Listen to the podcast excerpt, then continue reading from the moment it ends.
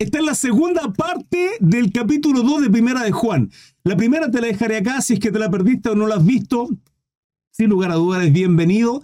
Em, y si ya la viste, bueno, que Dios te bendiga. Primera Juan capítulo 2, versículo 18 al 29. El anticristo. Hijitos, ya es el último tiempo.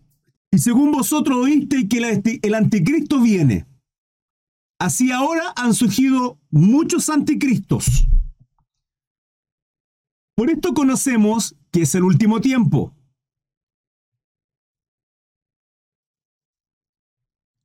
Salieron de nosotros, pero no eran de nosotros. Porque si hubiesen sido de nosotros, habrían permanecido con nosotros, pero salieron para que se manifestase que no todos son de nosotros. Y podía profundizar tremendamente, pero quiero abarcar dos cosas que siento en mi corazón. Número uno, vuelvo a reiterar lo que siempre digo, o, más bien he dicho en, en varios estudios. Hermano, en una iglesia no solo hay cristianos, ¿sí? En una iglesia local no solo hay cristianos, Ciertamente hay personas quebrantadas, aceptaron, reconocieron a Jesucristo como nuestro único y suficiente Salvador, como nuestro Señor, que por, por su obra en esa cruz somos salvos, sí, cristianos. Cristianos neófitos, vale decir nuevos en la fe, meses, semana, un par de años, ¿sí? Gente que va a escuchar, a aprender que aún no es cristiana, sí. Gente que cree ser cristiana, pero no es cristiana, por sus frutos los conoceréis, sí. Brujos, agoreros, hechiceras, también. Es ahí. Se lo hablo con conocimiento de causa. Precaución. Entonces, ¿cómo determinar a aquellos que son cristianos? Por sus frutos, hermanos. Tarde que temprano mostrará su carácter. Las personas. Precaución. Hijitos míos, ya es el último tiempo, y según vosotros oísteis que el anticristo viene, así ahora han surgido muchos anticristos. ¿Cómo es eso? O sea que el anticristo que, del cual proféticamente nos habla Pablo, por ejemplo, ¿sí? Daniel, que está profetizado que vendrá a gobernar, es el, el Mesías que esperan los judíos, o sea que hay muchos. No. Pedro acá está hablando del espíritu del anticristo. Vale decir, de aquel espíritu que finalmente en las personas los lleva a apostatar contra Jesucristo. Todo lo que tiene que ver contrario a Cristo. Y ya se va a desarrollar más el tema. ¿Sí? Lo aclaro para que lo tengan en consideración. Continuando este título. Eh, bueno, dice, porque si hubieran sido si hubiesen sido de nosotros, habían permanecido con nosotros, pero salieron para que se manifestase que no todos son de nosotros. Pero vosotros tenéis la unción del santo, amén, y conocéis todas las cosas. Tenemos la unción del santo. Somos templo del Espíritu Santo. Y conocéis todas las cosas, discernimos, razonamos, pensamos, juzgamos correctamente. No os he escrito como si ignoraseis la verdad, sino porque la conocéis. Y porque ninguna mentira procede de la verdad. ¿Quién es el mentiroso sino el que niega que Jesús es el Cristo? El ungido, el Mesías, significa el Cristo. Este es el anticristo. ¿Quién es el anticristo? El mentiroso que niega que Jesús es el Mesías, es, el ungido. El que niega al Padre y al Hijo. Todo aquel que niega al Hijo tampoco tiene al Padre. Atentos a esto, hermano, porque es revelador. Para entender, para, para comprender la secta, para comprender cuáles son nuestras doctrinas fundamentales como cristianos, como hijos de Dios. ¿Sí? Cardinales, todo, lo que, todo aquel que niega al Hijo tampoco tiene al Padre. ¿Por qué? Porque Cristo nos reveló al Padre. Cristo es revelado a través de las escrituras por medio de qué? Del Espíritu Santo en nosotros. Por eso la palabra dice que no tenemos necesidad de que nadie nos enseñe. Bendito sea el Señor. Glorioso eterno. A pesar de que hay maestros, hay pastores, hay líderes, sí. Pero tenemos discernimiento. Es el Espíritu Santo en nosotros. Como dice mi hermano Esteban, unicidad y unitariedad, justamente. Todo aquel que niega al Hijo tampoco tiene al Padre. El que confiesa al Hijo tiene al Padre. Lo que habéis oído desde el principio permanezca en vosotros. Si lo que habéis oído desde el principio permanece en vosotros, también vosotros permaneceréis en el Hijo y en el Padre. O sea que, pregunto al texto, si lo que oí desde el principio no permanece en mí, entonces no permanezco en el Hijo y en el Padre. Ciertamente. Por eso la palabra nos llama santificarnos, perseverar. No todo el que me diga Señor, Señor. Por eso hay apóstatas. ¿Se entiende? 25. Y esta es la promesa que Él nos hizo, la vida eterna. Bendito sea el Señor por su promesa. En Cristo hay vida eterna. Por causa de Él, por su obediencia, Cordero Pascual, así como el Cordero en Pascua, al salir, ¿sí? el éxodo de Egipto, de la esclavitud, hermano, en Cristo dejamos la esclavitud del pecado y tenemos vida eterna. Somos salvos por causa de nuestro Salvador Jesucristo. En Él, justificado, redimido, reconciliado, una mejor y más preciosa y eterna promesa como dice mi hermano Jesús. Y esta es la promesa que Él nos hizo. Vida eterna. Os he escrito esto sobre los que os engañan. Pero la unción que vosotros recibisteis de Él permanece en vosotros. Para que permanezca en nosotros tenemos que perseverar, hermano, santificarnos. Ya lo vimos en los versículos anteriores. Y no tenéis necesidad de que nadie os enseñe Así como la unción misma os enseña todas las cosas y es verdadera y no es mentira ninguna de ella, según ella os ha enseñado, permaneced en él. ¿Enseñarnos qué? Todo, hermano.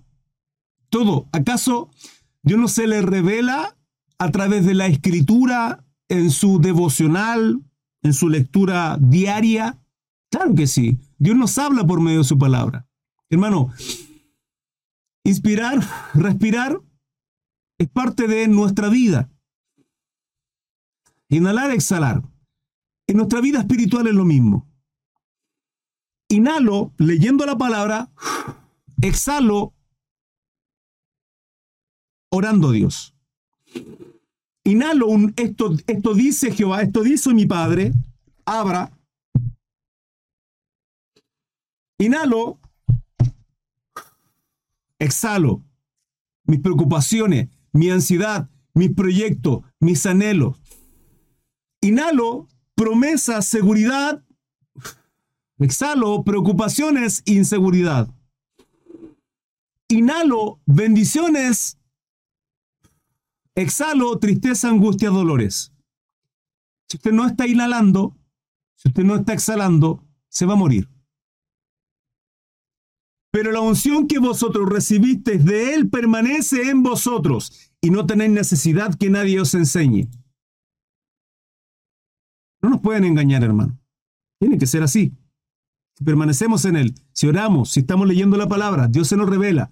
Así como la unción misma nos enseña todas las, todas las cosas, que nos enseña todas las cosas y es verdadera y no es mentira, según ella os ha enseñado, permaneced en Él todo el Nuevo Testamento nos llama, toda la Biblia nos llama a permanecer en caminos de rectitud, caminar en caminos de justicia, enderezar nuestras veredas, honrar, glorificar a Dios por medio de nuestro caminar, a través de nuestra vida, perseverar, hermanos. Somos capacitados para toda buena obra, ministros competentes.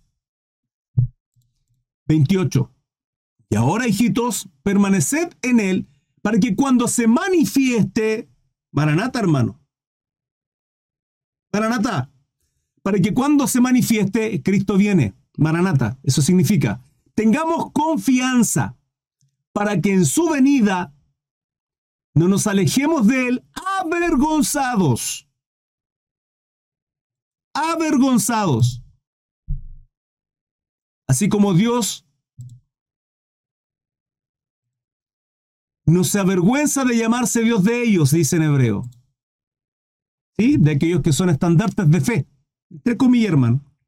No hay grande hombre. Siervo inútil simplemente. 29. Si sabéis que Él es justo, sabed también que todo lo que hace justicia es nacido de Él. Si sabéis que Él es justo, sabed también que todo lo que hace, todo el que hace justicia es nacido de Él. ¿Cómo hacemos justicia? Tal cual como Jesucristo lo hizo en esa cruz. Por tanto, entender eso es entender de qué. Si a mí, hermano, David no hubiese, David si fuera cristiano no podría matar a Goliat. No podría. Tendría que poner su otra mejilla. Probablemente le predicaría, lo exhortaría, lo ungiría con aceite hirviendo. No podría matarlo, hermano. ¿Por qué no podemos matarlo? Porque merecíamos juicio, usted y yo. Merecíamos juicio. Para que Dios quite el mal, tendría que partir por usted y por mí. Hace muchos años atrás. No sé desde cuándo usted es cristiano. Si, si, si nuestro creador hubiese arrancado, hubiese emitido juicio años atrás, nosotros tendríamos que tener condenación eterna. Pero mostró su amor porque de tal manera amó Dios al mundo. Nos amó, hermano, de tal punto que envió a su Hijo unigénito y obediente, el perfecto, justo, santo, como un cordero inmolado en la cruz, se sacrificó por nosotros para redimirnos. Dios deposita todo el pecado en él, todo. Padre, ¿por qué me has abandonado? Porque había pecado de nosotros en Él. No es porque Él haya pecado, Él fue perfecto. Fue el sufrimiento más grande que tuvo Jesucristo en esa cruz. La separación por causa del pecado, hermano. Y eso es lo que nos separa de Dios. Pero por causa del amor que Dios tiene para con su creación y acercarnos a qué? Al propósito inicial por el cual Dios nos creó y nos formó, adorarle. Y vivimos en deleites, en placeres, en el mundo, en carnalidad, en cosas, hermanos, que tal vez no son pecado. Pero cuando, cuando vivimos en ellas, en este sistema, que lo que quiere es alejarnos de Dios, termina quebrantada esta relación, terminamos viviendo nuestros delitos y pecados, y los, los parámetros de lo que es bueno y malo no son los que Dios establece. La palabra establece que si yo peco, estoy destituido de la gloria de Dios. Tan solo uno, mentir muerto en delito y pecado, hermano. Pero hubo uno que nos redime, nos justifica y nos salva, porque Él sí cumple toda la ley. Él fue perfecto. Él hizo lo que ninguno, nunca nadie, jamás en el mundo, ni usted ni yo, ni antes ni después va a poder hacer, sino solo Jesucristo nuestro Salvador. Y cuando cumplió todo, Él dice, yo me sacrifico, me sacrifico por mis hijos, por mis hermanos, por nosotros, por la iglesia. A lo suyo vino, pero los suyos no le recibieron. El Sanedrín no lo recibió, muchos judíos lo rechazaron. Pero los que creen en su nombre, en nuestro corazón para justicia, en nuestra boca lo confesamos para salvación, nos da la potestad de ser llamados hijos de Dios. Pero tenemos que andar en luz, tenemos que perseverar, tenemos que ser espirituales y no carnales ni mundanos, hermanos. Mundanos es amar las cosas del mundo. No podemos vivir así. Si, somos, si tenemos una nueva naturaleza divina por causa de Cristo, Dios, Jesucristo no se sacrificó para que, para que redundemos en las cosas carnales, para seguir haciendo lo que hacíamos antes de Cristo, sino para ser una nueva, realmente una nueva criatura. Las cosas viejas ya pasaron, hermanos. Todas son nuevas, pero son nuevas no como yo creo, yo como, como yo quiero, sino como mi Señor me ordena, me manda, porque le llamo mi Señor. Le llamo mi rey, le llamo mi Dios, Jesucristo nuestro Señor. Si sabéis que Él es justo, sabed también que todo el que hace justicia es nacido de Él. Entonces, el camino del cristiano no es color de rosa, no es pétalo y alfombra roja, no es aplauso y... No, hermanos, en el mundo tendremos aflicción, pero Él venció al mundo. Venció el mundo venció Satanás, Jehová le reprenda. Pero nosotros permanecemos acá. Estamos acá, pero no somos de acá. Y usted y yo no le hemos vencido a Satanás. No le hemos vencido. Jesucristo le venció.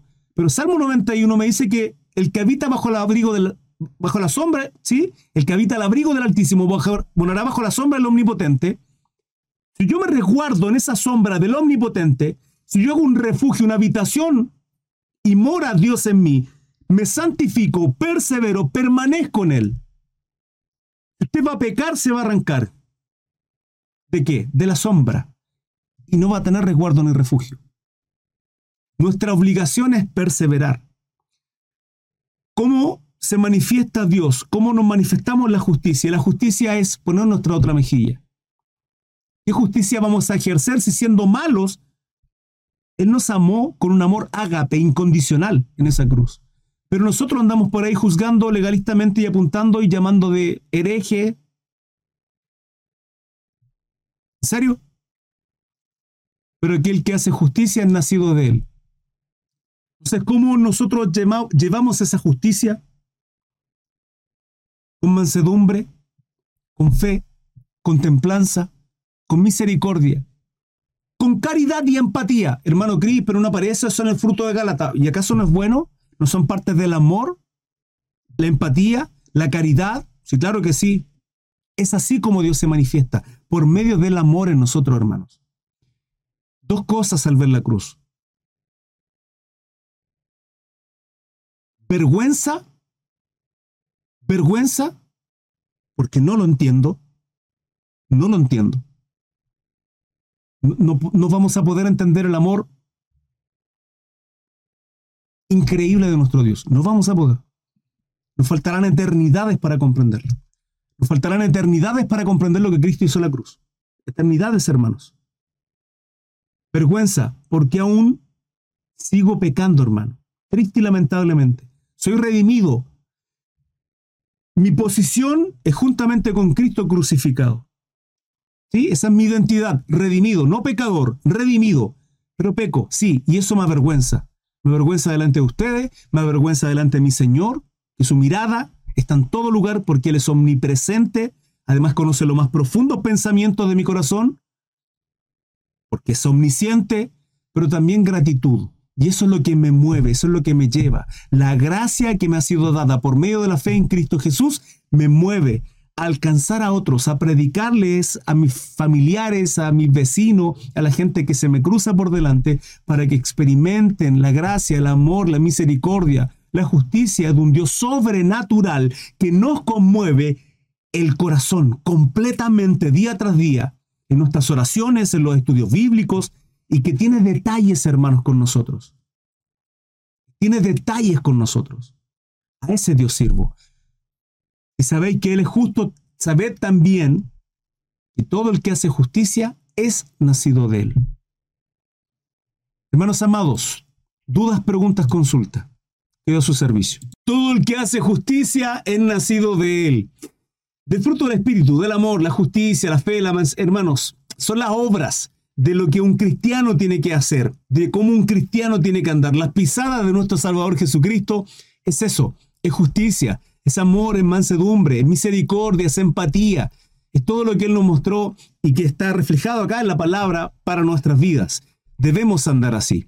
Lo que vieron fue un extracto del estudio bíblico, el estudio completo, lo ven en mi red social, página de Facebook. Hay un link que los llevará directamente ahí, se llama Linktree, está en todas mis redes sociales, al pincharlo aparecen y se desglosan todas. Recuerden que eh, ahí quedan guardados todos los estudios completos sin editar. Lo que vieron es un extracto. Ahí está completo. El tiempo de preguntas y respuestas, dudas, consultas, está todo ahí. 21 a 15 estudios bíblicos a diario. No se lo pierdan. Serán bienvenidos y sin lugar a dudas bendecidos. Los esperamos. Hasta luego. Chao, chao.